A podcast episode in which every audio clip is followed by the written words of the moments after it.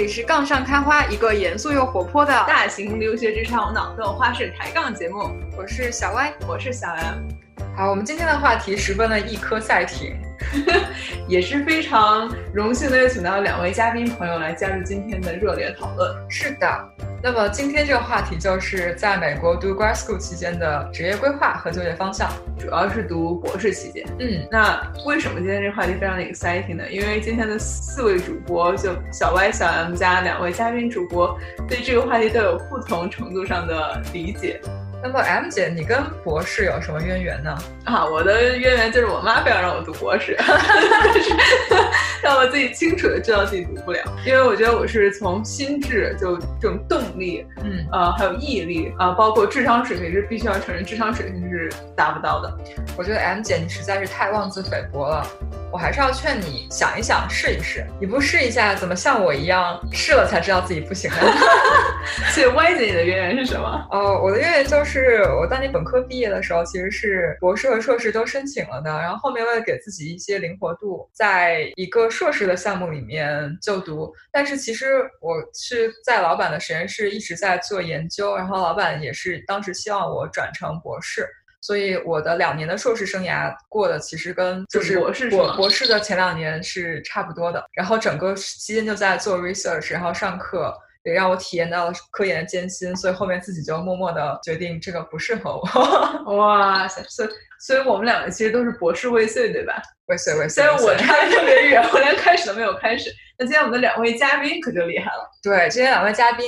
要不要先介绍一下你自己？好，大家好啊，我是小 T，我在美国生活、学习、工作了八年，毕业于中西部一所公立学校，我在那边完成了我的硕士和博士学位啊，目前在一家世界五百强的公司。担任 scientist。大家好，我是小 Q，我和小 T 来自同一个学校，在一家跨国公司担任 scientist。厉害了，我们听到两位博士毕业的朋友都是在担任科学家的职位。是，更厉害的是，我难以想象这一家的平均学历将来得有多高。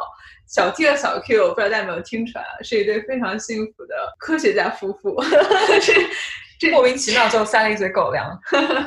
这简直是我妈可以羡慕一辈子的配听起来，就是不仅不就是，她就希望她闺女读了读了博士，她闺她女婿也能读博士。嗯，那你俩一块读一个呗？读不了，读不了。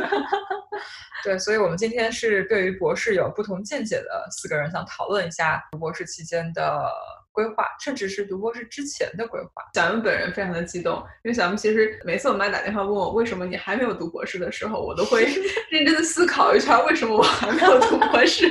但我对博士呢，就有了很多我自己浅显的门外汉式的理解，也是非常期待。等一会儿我可能会问很多可能有点沙雕的问题，先给 T 哥和 Q 姐打个预防针。像我们在公司里面说的一样，没有沙雕的问题，什么问题都是对的。那我可能会听很多遍，每次问完一个问题以后，就 T 哥和 Q 姐都会鼓励我说这是一个很好的问题。可能内心还是有点，可能大家在节目中会听到 Y 姐会一些带有强烈个人感情色彩的、充满偏见的回答。因为毕竟是半路放弃的人，总不能把他说的太好吧？而且也不要谦虚了。但是我们的两位嘉宾还是会给我们带来一些非常有用的小技巧和他们过来的一些经验，因为两位都是顺利的博士毕业，并且在本本专业方向都做得很不错的，让我们期待一下这期的节目。好，要不然小云同学先来真诚发问好了。哈，因为每次我自己想到读博士，都觉得是一座非常难的大山。所以无法下定这个决心去迈出这一步。那想要问一下小 T 和小 Q，当时是什么 drive 了你们？什么什么 drive？是什么激励了你们，让你们下定决心来踏上了博士这样一个嗯漫漫征途呢？好的，感谢啊 M 姐的提问。啊，是这样子的，当时呢，我和小 Q 我们两人其实都是在国内的一所院校读一个基础的学科。完成大学四年的学业之后呢，其实当时的出路并没有很多的选择。我们当时周边的学长学姐他们毕业之后，基本上都是选择了一条啊继续深造的那么一条线路。当时因为在本科阶段呢，啊出国深造是一个非常流行的那么一个趋势，嗯，啊所以呢，所以我们两个人其实也有一点相当于是随波逐流一样的。所以就选择了出国的这一条道路。那么当时呢，啊，有两个选择，第一就是读硕士，第二就是学呃读博士。但是呢，是这样子的，就说这个呢，可能是对每个专业的情况都不太一样。对于我当时读的本科的专业呢，读完硕士之后，似乎就业前景也没有非常广阔，就感觉读完硕士之后还是需要再进行深造，读博士之后。你才有更多的选择，所以我们当时就直接就申请了博博士学位。哦，这样子，那听起来跟学科很相关的，因为我知道有一些基础学科在国内毕业之后，其实就像你说的，你读不到博士，可能很难找到本专业非常对口的一些工作。听起来你们还是对于自己的专业比较喜欢的，对不对？因为你是想要在本专业深造，然后找到在专业领域内的工作。对，是的。嗯，我们当时选择这个专业也是因为我们填高考志愿的时候，对于这个专业还是有很大的兴趣爱好，然后就选择了这个专业继续深深造。既然我们提到了一个学科，所以我之前有看过一篇文章，就是说。把博士或者硕士学位方面的那些学科呢分成了几大类，我觉得这个它的一个分类还是非常有意思。第一类里面我们可以称为 A 类，它呢其实是这些学科呢它的应用性呢非常的强，嗯，所以啊大家毕业了之后呢，它的选择的那个方向也比较多，它的就就业的资源也比较丰富。像这类学科呢比比较有典型的，就比如说啊 computer science 啊，或者是 statistics 啊，或者是那种经济学方面的，在这些行业你也可以看到，在美国有很多的亚裔都是在这个几个行业里面啊就业，所以逐渐来说，就是说亚裔的这个群体在这个行业里面是非常庞大的。还有一种情况就是说啊，这某某一些专业呢，可能本土的美国人他并不是很擅长啊。当然，这并不是鄙视美国人的那个 技能啊什么的，这并不是开地图炮，只是说有一些啊，就是美国人他们所擅长的专业或者他们所追崇的专业，和亚洲人可能某时候想要读的专业并并不是同同一个方向。那么，所以就导致了可能在加州，你在很多呃领域方面，特别在 computer science 里面，你就可能找到很多的压抑。嗯，我我个人的理解就是，他们可能也有很多人很擅长，只是他们有很多人可能没有那么喜欢，然后他们好像更喜欢追逐自己真正喜欢的职业也好，然后就好像给了我们一些机会，因为我们可能相对读起来没有那么痛苦，或者说我们也没有特别喜欢其他的东西，然后呢这一块其实大家还蛮擅长的，就工作起来其实也比较得心应手。不过刚才 T 哥举到的一个例子，像比如说 computer science，还有呃 stats 这样的专业，其实现在在美国已经从上一任总统奥巴马开始，开始各种鼓励大家编程要从娃娃抓起，所以觉得只不过是可能亚裔对这些学科的重视和启蒙开始的比较早一点。对。那么，呃，我刚才谈到是 A 类，那么第二类 B 类呢，它的专业性呢还是算比较好的，而且有一定的就业的资源。但是呢，就是说，相比于刚才说的 A 类里面的这个专业而言呢，B 类的专业呢，首先第一点，它可能有很多美国人也在读这个专业，然后周边你可以发现，啊，有很多职位，但是你的竞争的同时，你要是跟美国人竞争的。那么有一个问题就是说，像我们的国际学生，在我们毕业的时候，虽然我们可以靠各种，比如说 OPT 也好，或者 CPT 也啊也好，或者是啊工作签证也好找工作，但是用人单位在招聘的时候，他们不可避免的总归会有这么的 concern。我既然需要 sponsor 你的那个工作签证或者你以后的身份，他需要投入额外的一些资本，或者说他有一些别的方面的顾虑。所以在同等的情况下，他们肯定是更加希望招一个在身份上更加稳定的美美国人。那么，所以在这方面呢，可能国际学生就会有一定的劣势，会吃一点亏。那我个人之前在啊两年前在自己在找工作的时候，就有多类似的经历。在跟一些公司面试的时候，那些猎头或者人力资源部人，他们拿起电话，可能第一句话就会问：哎，你需不需要 sponsorship？那当我跟他们说我是需要 sponsorship 的，但是呢，我目前有 OPT，所以你们啊不用担心这个。那么可能三年过后，你们需要帮我申工作签证。那么那个时候，可能有一些猎头就会很不客气的就跟我说，不好意思，我我们公司可能并不招国际学生，然后我们也不会 sponsor 你，所以我们的面试就这么结束。也有类似于你说这种啊很不开心的。那个面试的经历，所以这些都是 可以给大家作为前车之鉴的。哪些学科算是呃 T 哥刚才说的这些第二类学科呢？啊，我觉得那类学科可以有一些应用方面的特点，但是同时呢，它可能在美国也是比较吃香的。突然想到，是不是经济和商学院就算是这种？就大家都挺喜欢的。其实工作机会也是有不少，但是好像国际学生就没有很明显的优势，但是身份上是一个比较大的短板。对，我觉得商科也许是一个比较好的例子，就是说，特别是我觉得那种需要拼语言的，就毕竟国际学生他的语言对于跟本土的呃美国人而言呢，肯定是有一些差距的，对不对？包括在文化的一个方面也也有差别。像我平时在我们公司，一般跟我美国人交流，日常的对话是并没有问题的。但是，一旦说起了一些文化上的东西，就会感觉跟他们并不在一条线上。对，比如说在我们中西部啊，大家茶余饭后聊的一般都是什么打打猎啦，然后。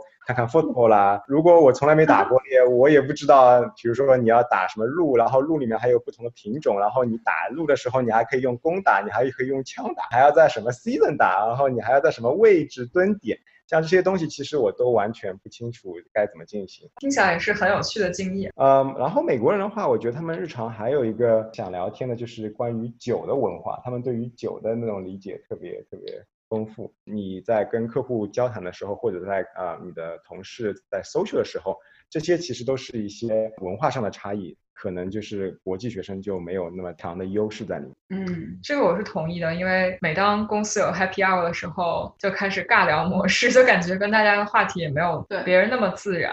包括你刚刚说的一些酒的见解，好像也会影响到某的某些时候你跟别人社交上面的那种沟通，感觉没有那么流畅啊。我们交回给 T 哥，接下来是不是除了两类之外，还有没有其他的专业我们想讨论一下呢？其实我这边想到的还有就是第三类，我们或者可以称为 C 类专业，就是说这些专业的特点就是它是非常基础理论的学科，嗯啊，一般像传统的，比如说啊生物学啊、物理学啊或者化学，他们做的方向呢。可能非常细化，非常的集中在某一个领域、某一个研究方向最最最最顶尖的方向。那这些方向可能说短时间之内没有一个非常好的应用前景，但是在长期的话，肯定是对于那个基础科学的进步做出了巨大的贡献。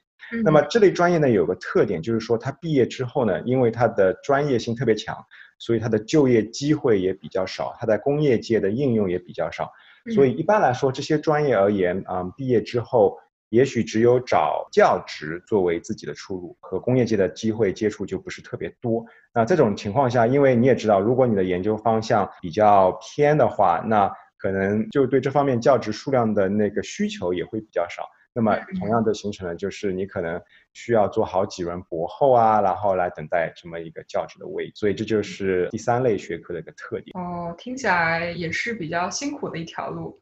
那么我刚才听 T 哥聊这个话题，突然想到分了 A、B、C 三类，听起来啊，就是他们会有一个难易的差别。听起来找工作应该是难度递增，找教职其实也是难度递增。原因就是，如果这个领域比较应用性比较强。然后工作又好找，是不是？首先是科研经费比较足，嗯。第第二个是大家都好找工作，可能读完博士之后找工作的人也会比较多，那剩下来的人就会比较少。听起来好像找工作的难度和找教职的难度其实是相关联的。嗯，我觉得这个可能也是看不同的 case 来定这个情况，但是我觉得你说的也非常有道理，就是说一旦就是读的人少了，那么可能这方面做研究的人也会慢慢慢变少，所以就会发生一个。学科可能萎缩化的这么一个趋势。这么一说，感觉学科之间的差异比较大。但是很多时候，可能你决定要读博士的时候，你的学科已经基本上定下来了。毕竟的，我没有办法本科读完，突然完全转到一个完全完全不相关的领域去了。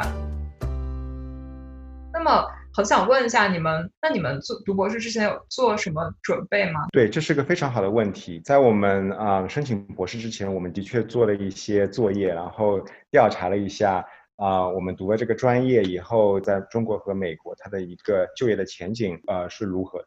那么有一个非常好的方法，就是你可以找以前学校毕业的师兄和师姐问一下他们现在在干嘛，以及他们在到了一个新的学校开始读博士或者硕士之后。他们对于这个领域的前景的展展望是怎么样的？你可以从他们获取一些宝贵的一些建议吧。第二个的话，我觉得有很多，特别是在美国，有很多非常好用的那些啊关于就业方面的那些网站。比如说，在美国有一个非常有名的就是啊 Glassdoor，嗯，你可以在 Glassdoor 上就查到，比如说这个职业。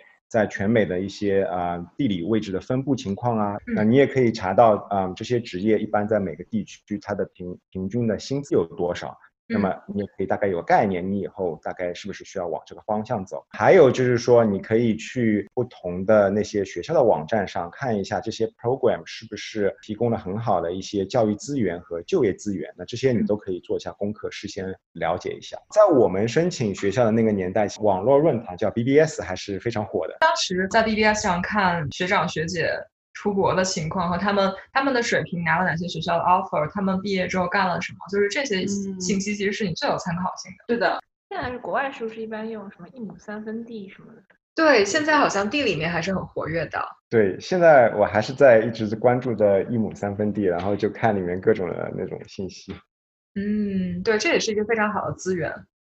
说起来，在地里还有铁呢。那我一定会去顶一下，欢迎大家支持一下。好，那我想知道你们除了这个选校的时候做的准备，你们还要做其他的一些，比如说职业的规划。你们当时在申请博士之前，有很认真的想过这些问题吗？或者说你们后来开始读之后，有没有发现？跟当时想的哪些不一样？其实我觉得，就是现在回过来看，在读博之前呢，我觉得可能大家要做好一些心理上的准备。首先，第一个非常重要的点，我觉得就是可能你需要一个相对来说明确的目标，是自自己需要什么。那么这可以体现在很多方面。第一个方面就是说，你打算毕业之后，你是想做教职，还是可能业界的一些工作，或者说你自己想创业？可能有的小朋友会说啊，那我离我毕业还早，大概还有五到七年的时间，我干嘛要想那么多？那我只是说，当你自己的目标明确之后，你在博士期间其实更加有动力去完成那些你需要积累的那些资本。比如说，如果你觉得教职是一个比较适合你的职业的话，那么可能你会更加偏向于在博士期间一定要多发发文章，特别是那种高质量的呃文章。同时，你可以关注一下在这个领域之内未来几年会有往什么方向发展，这样你可以就是给自己留有这么一个空间去准备。这个在博士期间是非常重要的，因为其实博士说到底还是给你一个培训的机会，是培养你科研能力的这么一个机会。在这个阶段，如果你好好的抓住时间，攒足够足够资本的话，对于你下一步。无论是做教职，还是啊先做博后，还是说去工业界，那这都是非常有用的。嗯，M 姐又要真诚发问了。嗯，请问 T 哥和 Q 姐，你们在一开始读博士的时候就已经打算好了将来是要去业界的？我刚开始读博士的时候，并没有完完全的框死自己到底想做什么，所以其实我还是一颗红心，两手准备，两手抓，两手都要硬。所以我又做好了发 paper 的准备，也也做好了，就是说去工业界，然后同时。积积累自己在工业界人脉的这么机会。嗯，说实话，我并不是一个特别好的例子。我觉得我一开始我也没有仔细想过这个问题，就是有有种到时候再说的感觉。因为毕竟要读博也不是一时半会儿能读完的。但是我渐渐渐渐，就我反正就觉得自己的往这条路走下去的动力不太足。那时候正好又和几个同学一起做了一个项目，然后是参加比赛那种，是一个业界的那种项目。然后觉得也挺有意思，就想说，感觉我还是走业界吧。嗯，明白了。那么听起来，读博士最核心的就是你的研究，还有就是发的论文。对。其实，嗯，相对于读硕士、博士，它的核心其实就是做研究。比较看重的点就是说，你做的课题是不是能被业内的同僚所接受。一个客观的反应就是你发 paper 的数量和质量。如果你是寻找教职的话，这两个参数应该是非常重要的。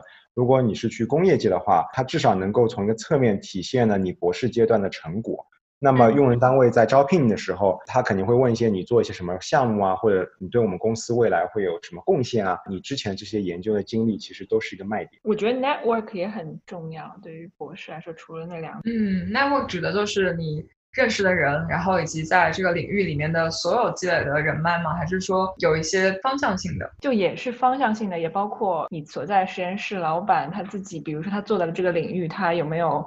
小伙伴一起都是做类似的，然后会互相互帮互助。然后另外一点，我想到说，其实有很多人回国做教职，其实他们有竞争力。另外一点，有很多人是因为他们在国内也有很多 network，比如说他们本科、硕士都是在国内，然后博士甚至也可能是在国内。这样子，你整个这一条线就积累了很多人脉。然后在美国做几年博后，然后再积累一点 paper，然后很多时候回国就能找到比较好的教职。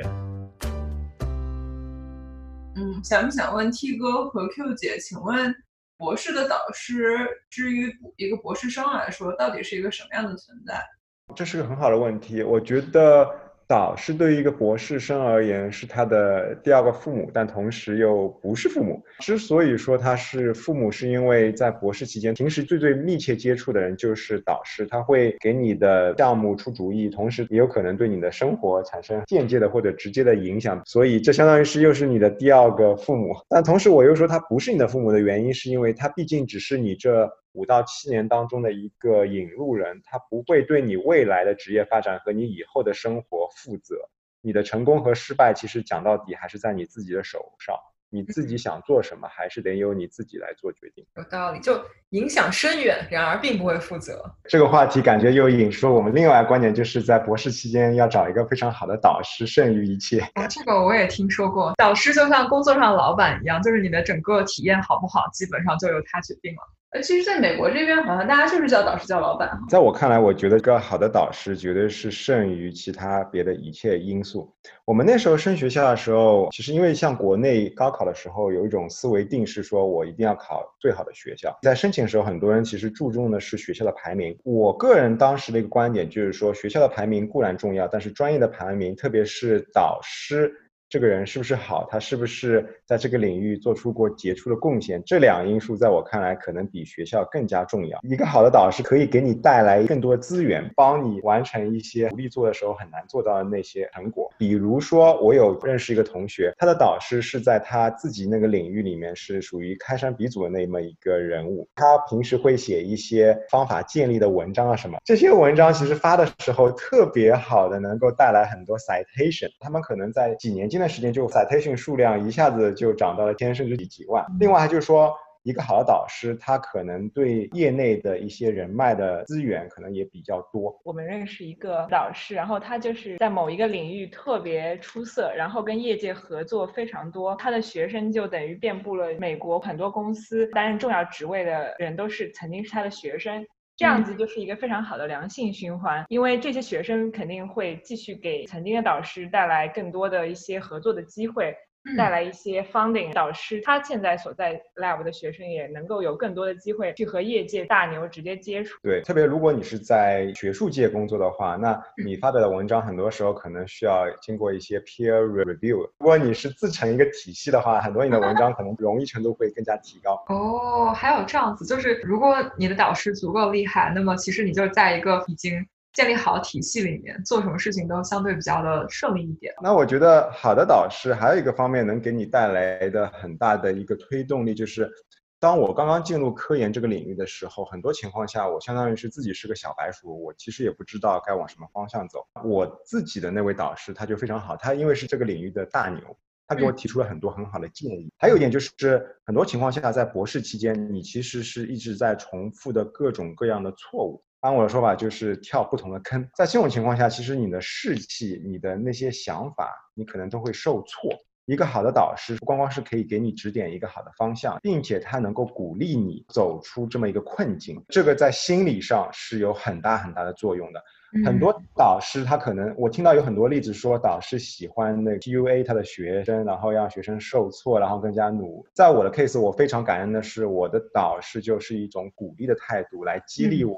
向前进，而且我觉得这个效果是好于 PUA 的这种效果。嗯，然后另外一点，我觉得一个好的导师，可能他能够带来的更重要的一点，就是帮你的人生人生观、价值观方面有更好的引导。我是这么觉得。这个好有意思，可以多聊一点吗？哦，因为我觉得在 grad school 期间，等于是一个人二十几岁的年纪，然后出。刚从大学毕业，然也是涉世未深。一个好的导师，我会有更加包容的一颗心。那么问题来了，那我既然远在中国，我如何了解美国这些这个网站上的一个只有一张照片和一个简历的老师到底是不是一个好的导师？一般来说，可以事先的看一下网上一些网站或者有一些论坛对于某些导师的一个评价。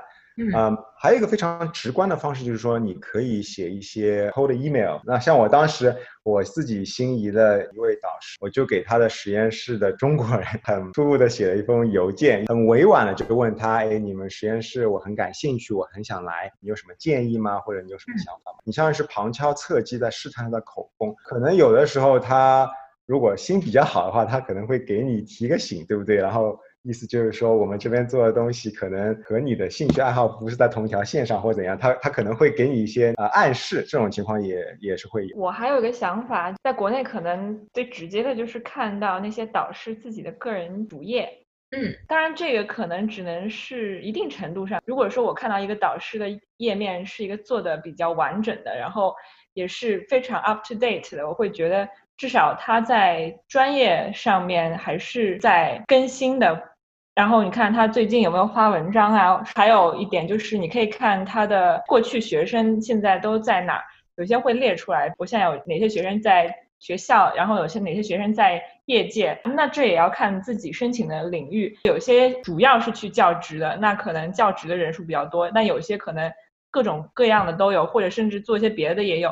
那我会觉得这个导师他招的学生还是属于 diversity 比较高一点。然后那个导师自己也不会说我一定要把我的学生培养成哪一个方向。我觉得这个是一个很实用的建议。对的，真的就有听说过有些导师。他其实只希望自己手下的学生去做教职，然后他就认为不想做教授的博士都不是好博士。那如果你的你自己的这个职业规划跟他不一样的话，其实早点了解这个其实是非常好的。嗯，那除了这点之外，还有没有其他的？我们说叫 red flag。就看到以后觉得要警铃大作一下的一些 症状，看到就赶紧跑。我觉得刚才啊小 Q 提到一个点非常好，就是 diversity。如果你看到一个实验室里面完全是一个肤色或者一个人种这样特别极具规模的话，可能有方面就会说是特定人种吗？没有，我只是说如果 diversity 不高的话，说明这个实验室还是有点问题。还有一个，刚才小 Q 也提到一个点非常好，就是在于看实验室的人最近。发的 paper 的数量和质量，我有听到过很多的例子，就是说那个导师可能可能是想要发一些影响因子更加高一点的杂志，所以他会强迫学生去，相当于是压数据，就是比如说学生已经攒够了足多呃足够多的数据去发文章，但是他为了要发一个更好的文章，所以他就会让学生说，哎，你再多做点实验，那我们再凑一下，然后可以发一个 CNS 这样子水平的 paper。那这种情况下，其实增加了学生的一个负担，然后也。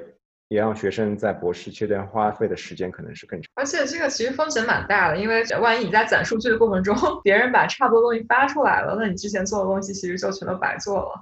那这个还是跟导师之间的沟通和你们俩预期一样，还挺重要的。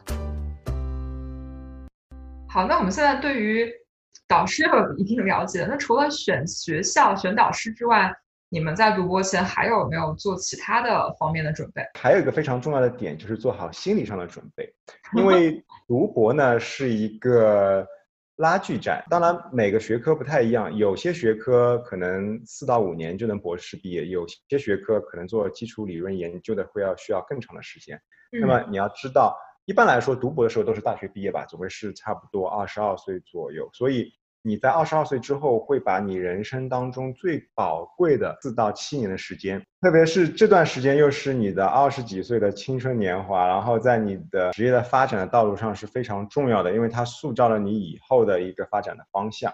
嗯，那么所以我读博之前一定要做好这么一个准备，宝贵的青春年华将会花在博士上。但我觉得其实也不用那么压力，博士也不是一成不变，不是说你从第一年入博士的 program 之后一定要。读到最后，中间如果你有真的有什么别的想法，或者说你觉得不想读博士，其实我觉得在美国，你要换导师或者换专业，或者甚至变成 master，也都是很多人这样做的。对啊，我们的确身边有一些例子，就是说啊，同学读了两年博士之后，感觉可能博士的生活与他的想象的那个经历有些出入，所以他们就决定最后拿一个硕士就去找工作了。那么可能最后他们其实，在自己的职业发展道路上发展前景也蛮好。毕竟研究生阶段的一些基础性的训练，他们也是接受到的。所以在搜取信息、寻找自己所要的资源上面，他们都是有一定的那积累。嗯。第二个心理方面的因素，我想说的是，一定要选择一个自己感兴趣、爱好的研究方向。其实博士阶段做的项目，其实是一个反复试错的一个过程。那么在这过程当中，让你能够坚持下，主要的一个动力就是你对这个领域的兴趣爱好是非常充分的。嗯，像我之前做项目的时候遇到很多挫折，但是我自我感觉就是我还是对那个领域非常感兴趣，我感觉它对于我做的那个领域的贡献非常大，所以我还是咬咬牙坚持了下来。对这点我非常同意，因为我们有一些本科同学，即现在还是在走科研的道路。嗯，或者是博后，看他们现在日常生活，就觉得真的是要有兴趣来支撑才能走下去。这可能我我又又有点门外汉，又又问这种 PhD one on one 的问题了，请问？整个博士的期间，你的研究方向是怎么选定的？我觉得这个问题可能也是因领域而异，或者是因 lab 而异。我自己的体会就是，以前我读 PhD 的时候，一般是 funding 哪里来就做什么，funding 来源基本都是老板写的各种各样的 grant，然后他申到了哪些科研经费，然后因为经费一般是跟项目走的嘛，就项目做什么，你就要在这个项目大范围内找一块感兴趣的东西做，是这样子。对，不同的专业的情况。不太一样。我之前读过一个学科是基础科学，然后在那个 program 里面给了你一次做 rotation 的机会，就是说你可以选择一到三个你喜欢的、感兴趣的实验室去试一个水，做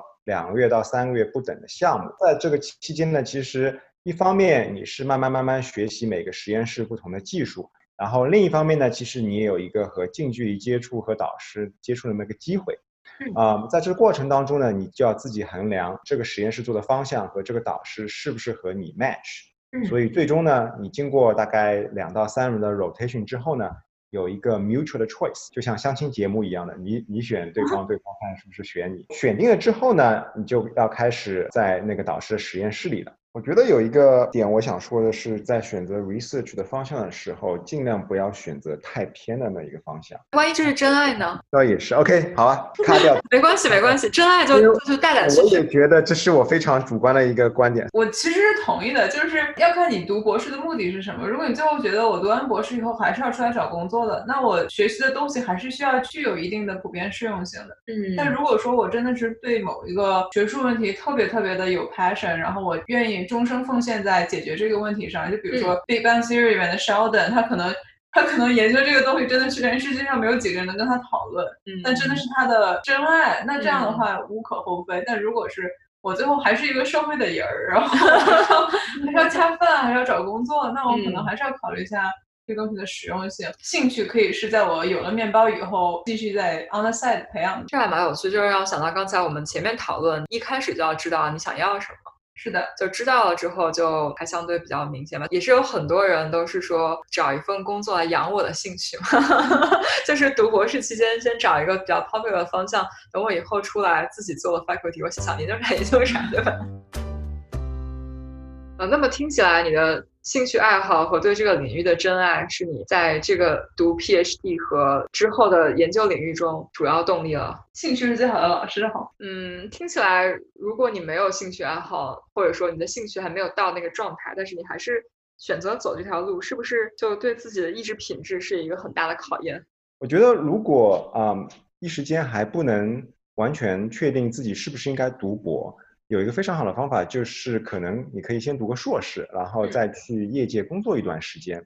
在工作那段时间里，你可能会接触到更多的本领域的一些专业知识，自己会有更多的想法。我身边有的例子是，我在读博期间，有一些美国人，他们就是先读完硕士之后，在公司里面已经可能做到了经理这样子层面。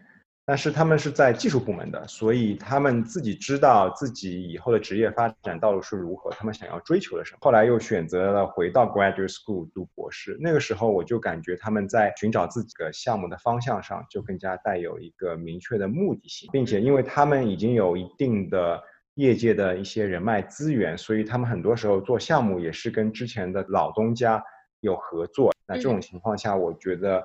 读博的可能那个效果和对于你未来职业发展可能更有帮助。觉得这个说的挺好的。那么 M 姐听起来你也已经读了硕士，并且已经在业界有了几年的经验，听起来是一个完美的时机。M 姐要大胆开麦，我真的觉得你工作的时间长了以后，你脱离学术氛围有点久了。尤其是像可能可能像我做不是纯技术岗位和技术岗位的同事还是有不一样的。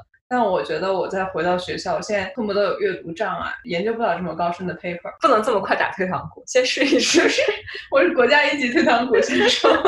但呃，刚才其实 T 哥说的这个观点，我还蛮同意的，因为可能在你没有接触业界之前，你可能会对整整个行业的热点研究方向把握没有没有真的在业界的人那么敏感。我依然觉得，可能读博士，你脑子最好使的那段时间，也的确就是刚才 T 哥说的，你二十二岁之后的这四到七年。我觉得那个时候，一个方面是你可能状态比较好，就是我们刚刚从学校毕业。就是你的脑力水平还处在一个巅峰值，对吧？虽然我觉得高就是峰值，峰值应该是高考的高考的时候，上知天文下知地理。对，然后我我个人是觉得，其实一旦你开始工作到业界之后，其实你各方面的选择和诱惑也多一些。就最直观的一个，就是读博士期间有点需要你心无旁骛，需要你把整个的精力其实都放在你的研究上，或者说这是你最重要的一大块。研究不是那么好做的，需要你把很大的心血和时间放在上面，但是。一旦你去业界工作过了，对吧？好像工作的时候还是有很多有趣的事情，你的薪资水平和回报也已经不一样了。所以我觉得，虽然说我非常同意刚才 T 哥说的，你先去工作一下，或者说先在业界里面知道自己对什么感兴趣，什么东西比较热，然后再去读博，可能是一个更好的选择。但是。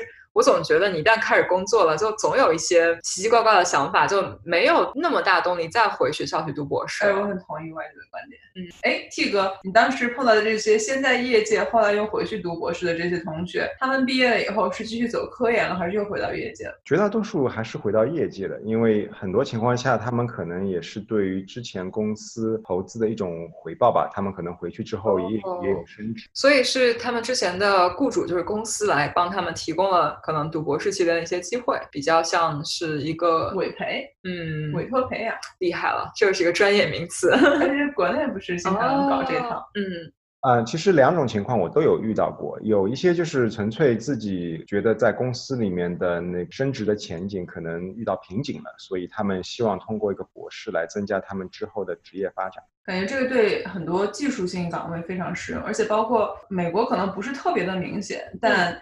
国内其实比较明显，就某些岗位，它对学历其实是很有要求。我也同意啊，M 姐跟 Y 姐说的，就是博士期间的培养的确能够帮助你的整个逻辑思维，然后解决问题的能力，还有你遇到问题的时候愿意花多大的力气去解决它，有时候就不会像不会特别容易知难而退吧？我觉得。哦，那必须的。嗯，总结一下，还是要看在某些专业、某些行业和某些岗位中。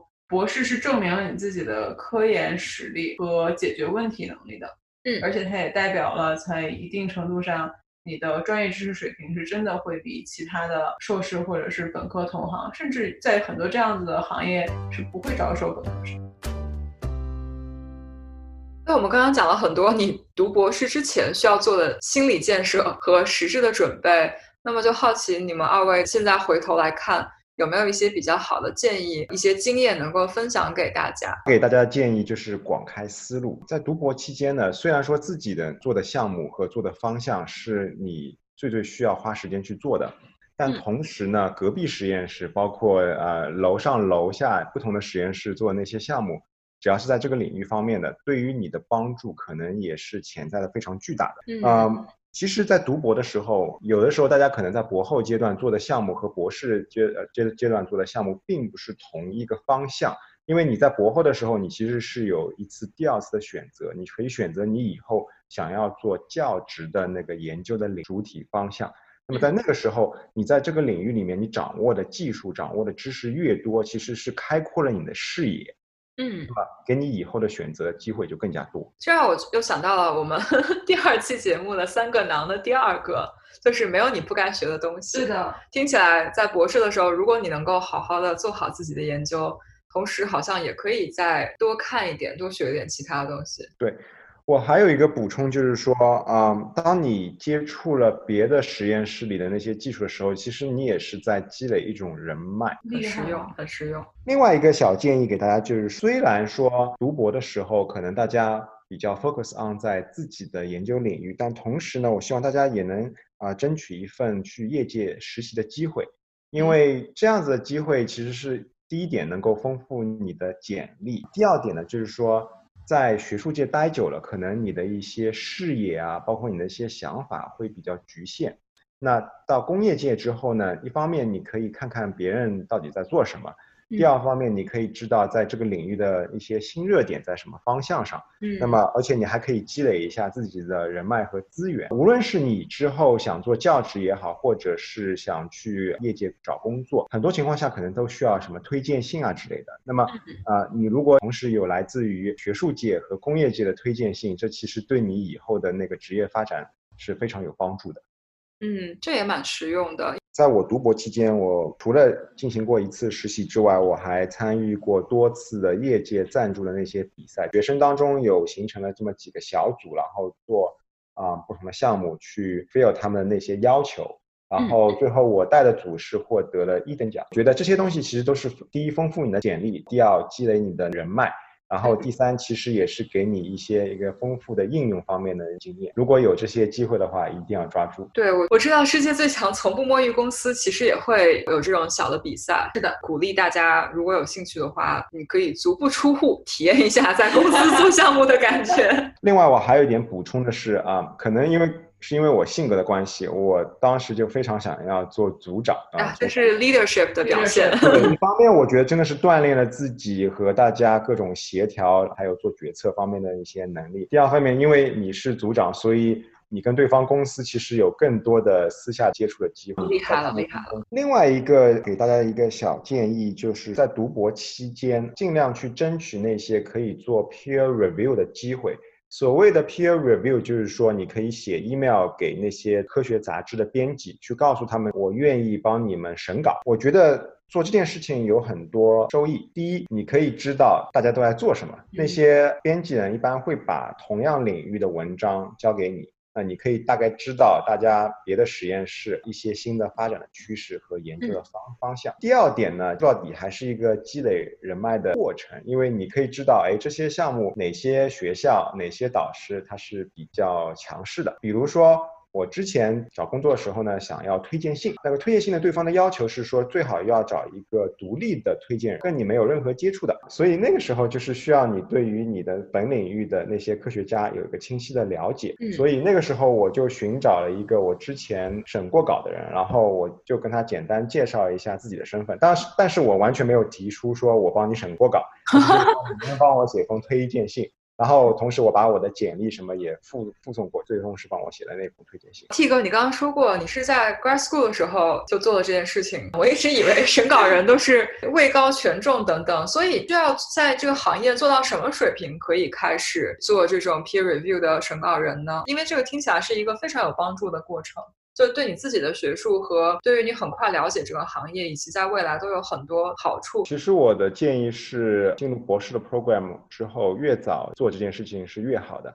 当然，我相信你一开始想去联系那些比较知名的或者高水平的杂志，一般来说对方是不会把你放到那个 list 里面去的。所以你可以从分数比较偏低的那些小杂志慢慢慢慢开始。特别当你获得博士学位之后，然后再给他们发简历的时候，很多杂志的编辑就会把你放到一个主要的那个 list 当中。哦，那很好奇，Q 姐和 T 哥，你们现在还有在做这些跟自己专业相关的 peer review 吗？我目前还在坚持做这件事情。哦，然后原因之一就是我其实还是做好了两手准备，如果我需要回学术界的话，那我其实还是一直在关注着。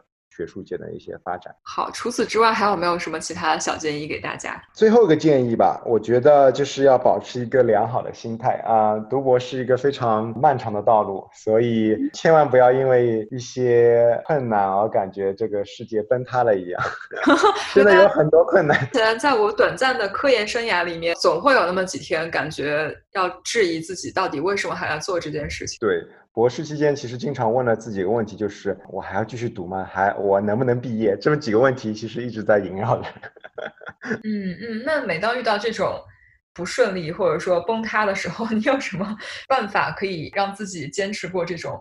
崩溃的时候，我觉得第一可能要保持一个良好的心态，就是一定要做好准备。这种情况是非常常见的。第二个，我觉得是要和导师要保持密切的联系，毕竟导师他是见多识广，他一般会给你一些诚恳的建议，包括你之后这一步应该怎么做。有的时候，老板真的会给你一些非常独特的思考的角度，可能你自己完全不会想到。让我想到了我在工作上的老板，就感觉大家见过的多一些，然后有的时候自己已经崩溃了，但是老板总能打开一个新的角度，觉得其实也不完全是坏事。读博期间呢，还有给大家一个建议，就是要坚持运动锻炼，千万不要一直宅在实验室或者电脑前面。其实啊，运动真的会让你感觉。更加 positive，永远切记身体是革命的本钱，所以千万不要输了本钱。嗯，这是一个很实用的建议。好的，呃，小明要真诚发问了，小明。特别好奇，因为就是一个自己没做成。请问两位在读 PhD 过程中有没有想要 quit 的时刻？我觉得我有吧。我的 case 的话，就是属于已经到快后期了，所以我就是那种咬咬牙读完算了那种。我的 case 呢，我比较幸运，我找到了一个比较好的导师，然后我也在做我自己感兴趣的方向。虽然说当中也经历过一些小的波折，不过整个博士期间总体来说，相对别人还是比较顺的，所以我其实并没有经历过。想 quit 这样的一个想法的，嗯，不错不错，厉害了。那请问二位有没有觉得自己在读博士期间遇到最大的挑战是什么？那歪姐先作为一个没有做完这件事情的人来说一下，最大挑战对我来说就是我的兴趣不足以支撑我需要付出的努力吧。哦，嗯，不够爱，不是真爱。我觉得大家没有必要浪费彼此的时间。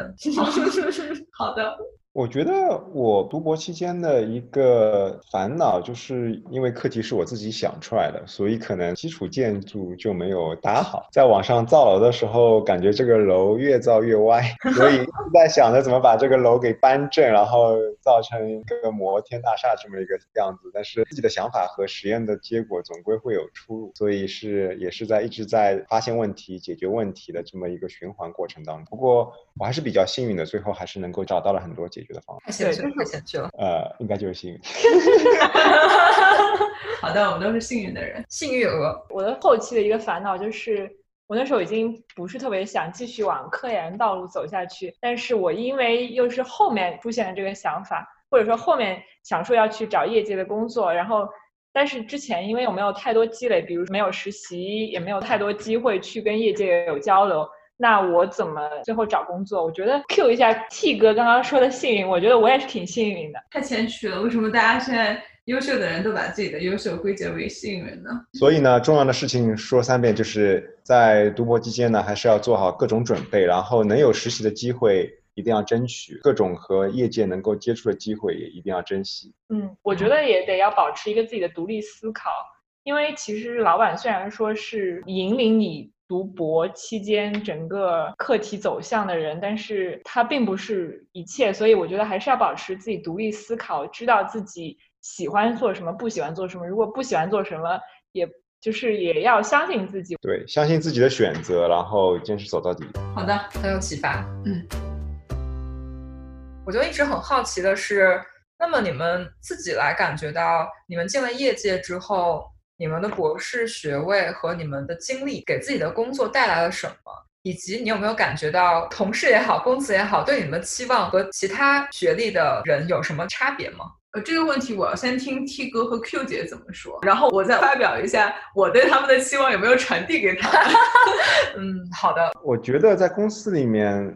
其实对于博士的 expectation 应该还是高过于硕士的。首先，经过了博士几年的训练，在做项目的时候，大家可能更希望你是独立自主的去寻找那些解决的方案。因为经过这几年训练，你应该有这个能力去寻找文献，包括提出一些呃新的 idea，然后包括指导同事或者说你手下的人怎么去寻找答案。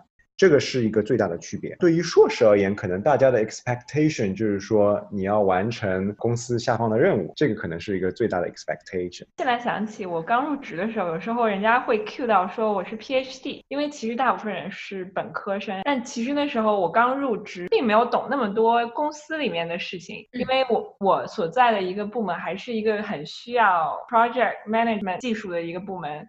所以其实还是有很多软实力 soft skill 需要。那时候我就会觉得啊，我是 PhD，但其实我我内心还是很慌张。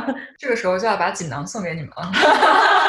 你要自信，你你完成了一个这么多人都无法完成的项目，然后你的能力什么各方面肯定是没有问题的。所以听起来大家对于学历还是有一定的崇拜的，对但是好像是有跟职场的表现好像也不是直接的相挂钩。呃，我个人的观察哈，嗯很多 PhD 毕业以后还是会做稍微更加技术性、研究性强一点的部门和专专业嗯，但也不是绝对的，也有很多 PhD 会往很广泛的方向发展。嗯，第三点是大家包括小 M 自己在内的门外汉对于 PhD 是有一些 stereotype 的，嗯，就不一定都对，然后嗯但是会有一些包括就首先是学术崇拜。嗯呃，是对你这种成就能能做出能完成这样一件我自己无法完成的事情的，嗯呃，真诚 respect。然后嗯其次是会认为大家会认为作为一个 PhD 毕业的，那你独立研究科研能力和独立解决问题能力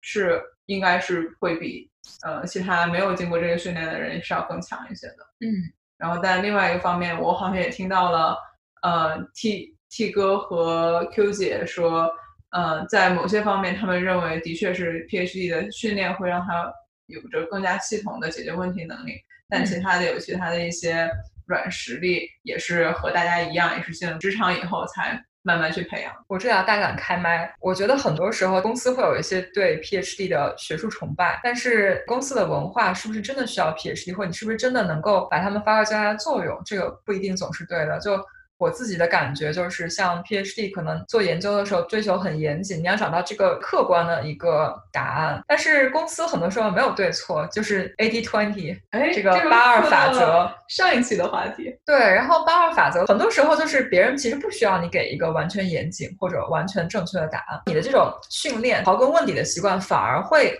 有点妨碍你自己的标准，不能让你给对方一个 quick and dirty answer，就是我不接受，我觉得这个东西给不出手，然后你做的很详细，对方其实也不会 appreciate。哇，那问号很多的小 M 又要开问了。嗯，想不想问呃 T 哥和 Q 姐，请问你们从学术界来到了业界以后，有没有什么文化差异？水土不服有吗？我觉得我的确是有感受到刚才 Y 姐提到那一点。我在学术界受到的 training 就是说，我要给出的答案和结论一定是非常严谨的。如果我没有足够的数据去支撑这观点，我会说的非常保守。比如说我的 sample size 如果不够的话，我应该不会得到一个我非常 confident 的一个 conclusion。但是嗯业绩的话，有可能他们只是希望通过你这里，然后得出一个他们想要的答案。对，我非常同意 T 哥的回答。我进入业界的时候，有一个很直观的感受，就是是以更加结果跟效率导向，并不是说你需要知道正确答案，嗯，也完全不需要你花很多很多时间在得到那些答案。这个也更加强化了，我就觉得说我的确不是特别适合继续走下这条科研道路，因为我觉得这就是我自己的 motivation，也是很符合这一点的。哎，很有帮助。对，我觉得大多数我我认识的 PhD 可能就是因为就是无知者才会容易傲慢，所以 PhD 很多真的还非常的谦虚。嗯，我也是这么感觉。就大家学做学术的人，因为可能你需要看很多东西，然后大家都是保持一个比较平和的心态，然后就很难说出来这种哇，我这个项目真的是最棒的这种话，感觉 就是在公司里面很难，就是因为公司就像刚才 Q 姐说的一样，很多时候是效率至上的，然后很多时候你要得到一个比较好的结果，就要做很多取舍，然后做完取舍之后，你明明知道它有一些可能的风险。你没有办法说出来，我觉得我我的项目棒棒，就是百分之百完美这样的话，但是公司不一定会欣赏我们这种严谨，就有的时候可能会自己反而，所以我们这要要把第一个囊拿出来，就自信，好好吃一吃，尤其是你 们有 PhD 学位，你们是有很大一个优势的。对，但我觉得这个 PhD 到业界的这个 culture shock 还是挺有意思的。嗯，我觉得这个 culture shock 很多时候也跟公司文化有关。嗯，对，嗯，就你公司如果大家都是，就你的部门大家都是哦，非常药厂，对对对，对就是你去了一个研发，大家所有人都是一样的，那就可能没完全没有 culture shock，每个人都是这个状态有。道理，有道理。然后呢，就是还是一个我们说 cross functional team，就不同职能职业部门合作的时候，可能是你这个 shock 最多的时候。有道理。嗯，那听起来，我觉得我们还是对于这方面有有一些差不多的见解。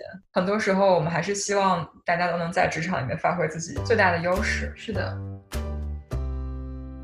下面我们进入到本期划重点时间，请 T 哥和 Q 姐为大家总结一下如何成功的读一个开心的 PhD 吧。好的，第一点，我觉得就是在读博之前呢，要做好一个心理上的准备，并且申请的时候也要做一些功课。首先，第一点，你要对自己未来的那个 graduate school program 和未来 potentially 自己跟随的导师的实验室要有一个全面的了解。其次呢，你要做好心理的准备，就是说未来你有大概五到七年的宝贵的青春年华将会贡献在某一个科研领域上。那么你是不是有一个足够的兴趣爱好去支撑你去完成这么一个长时间的研呃研究？第二点呢，就是说，我觉得一个好的导师是胜过一切的，他能给你带来很多非常珍贵的资源，无论是在学术界也好，或者在工业界也呃也罢，他都能给你提供很多帮助。所以一定要选择一个好的导师。下一点就是说，在读博的期间呢，还是要做好各种准备。如果你有遇到呃实习的机会，或者说与外面业界有合作机会的话，一定要争取，然后要广积人脉，尽量和大家保持一个 update，然后也想知道业界和学术界。最新的发展的方向在什么地方？然后学习更多的新的技术。下一点是，如果有可能的话，读博期间最好尽早的开始做 peer 呃 review 这过程，也也就是审稿人这个过程。这个过程其实是帮你啊了解这个领域，并且能够帮你积累人脉和。清晰你之后的研究方向。最后，我们还讨论了一下 PhD 在职场中的人设和可能会有的文化冲击。我们也希望大家能够发挥自己的优势，扬长避短，在职场中有更大的成就。呃，欢迎小 T 和小 Q 在百忙之中抽出时间来我们节目做客。这期节目我们也要发布一期有奖竞猜彩蛋问题。嗯，那请小 T 和小 Q 同学。给我们的听众朋友们出个有趣的小问题吧。疫情期间，我们俩养了一只宠物，想让大家猜一猜这只宠物是以下三个里面哪一个？A. 一只小狗。B 一条鱼，C 一只小仓鼠。哦，我猜 D 一只小猫。小猫是歪姐家的，请不要给它就随便找新的主人。它在旁边听着，好像眼神里面露出了一丝疑惑。等一下节目里面，如果大家听到了奇怪的铃铛声的话，那其实就是我们的戴戴同学的铃铛了。他今天我们企图清场，但是他拒绝了，所以今天一直要陪伴我们。也是一只非常好学的猫，我对今天的话题特别感兴趣。他要去 学习捕鼠，专业 PhD，有点厉害。嗯，那老规矩，从所有回答正确的小朋友们，呃当中选择一位或多位幸运鹅，送出一份有纪念意义的小礼物，并且幸运鹅们，你们也可以再点播新的 topic，或者说有没有什么遇到什么问题，我们也可以尽量给大家解答。哎，说到这里，上一期节目之后，就有一位幸运鹅给我们点播了 cross-functional team 合作的问题。那这期话题呢，一定会安排上的。好的，大家有求必应。好，那我们今天的节目就到这里。再次感谢 T 哥和 Q 姐过来跟我们分享他们十分宝贵的经验。我个人在里面也学到了非常多，希望大家也都是觉得这期节目有很大的帮助。我有点担心，我妈听完节目以后逼我逼得更狠，那怎么办呢？是不是不要把这个节目丢给妈妈听？对，这期节目屏蔽她，反正她说母后很忙。欢乐的时光过得总是这么快，又到了时间说拜拜。那在我们下期节目见面之前，祝大家的生活都能杠上开花，节节高。